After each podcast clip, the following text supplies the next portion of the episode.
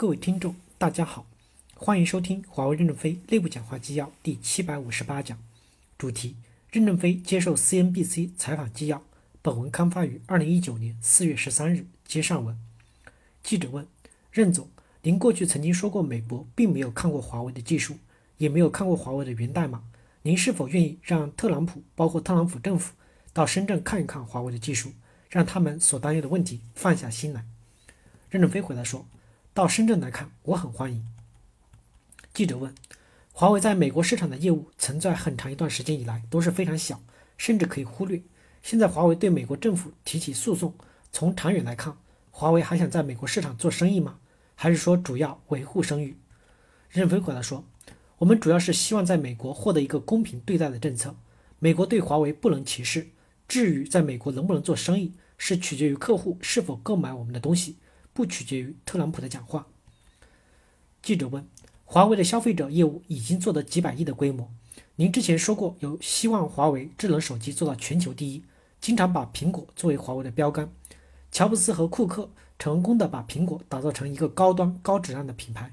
您觉得华为的消费者业务今天达到这个地步了吗？”任正非回答说：“我认为乔布斯是世界上一个伟大的人。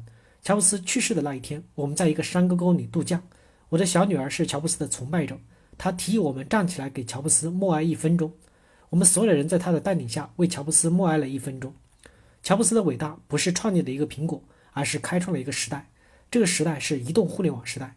他的伟大不能被简简单单的评价。我认为他是超级超级的伟大。苹果也是一个伟大的公司。苹果公司的伟大在于始终把市场带着做大，而不是做小。苹果打着伞，卖的产品价格高。提供的性能好，市场空间很大，让很多的其他厂家生存。反思华为公司在电信领域，我们过去走的路是有错误的。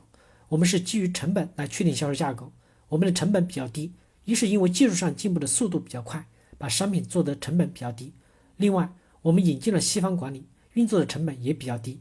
这种情况下，我们的价格定低了，给西方公司造成了生存的困难。我们已经在反思这一点了。现在我们把商品的销售价格提起来了，大家也觉得华为贵了，中间多出很多的钱。我们不打算分给员工，不打算分给股东，而是打算分给很多的大学，分给科学家去搞研究，去探索未来。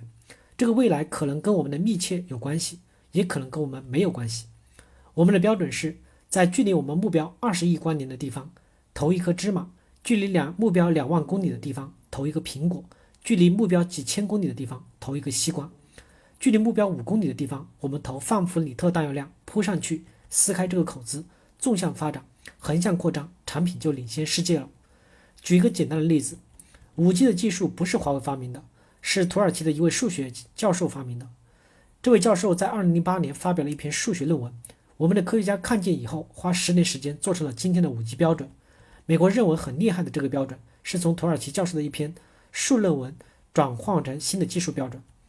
我们未来在这方面投资还会增大，解决超额利润分配的问题。我们不会分给员工，员工变得肥肥胖胖的就跑不动了；也不能分给股东，股东太有钱、太重视的资本利益不行，要合理。我们要把钱更多的放到前端投入去。记者问：刚才您提到华为研发方面的投入，比如投到五 G 芯片，现在华为已经有自己的五 G 芯片，一般情况下，华为主要用在自己的产品中，有没有考虑过把华为的知识产权？特别是芯片面向第三方，比如苹果销售呢？任正非回答说：“对于苹果，我们是开放的。”记者问：“刚才提到苹果，乔布斯在中国，特别是在技术行业，您也被认为是一个非常有远见的商业领袖。乔布斯在国际上的影响力更大，您的影响力在国际上为什么没有达到像乔布斯那样的水平？您觉得原因是什么？”任正非回答说：“因为我不懂技术，也没什么发明。”记者问。但是您打造了全世界最大的电信设备公司，任正非回答说：“我既不懂技术，也不懂管理，也不懂财务，我就提了一桶浆糊，把十八万员工连接在一起，让他们努力冲锋。这个功劳是十八万员工建立的，不是我一个人建立的。我不可能享受像乔布斯那样的虚荣。有时候国家想给我荣誉，我就觉得很惭愧。事情不是我做的，怎么帽子要戴在我的头上呢？”感谢大家的收听，敬请期待下一讲内容。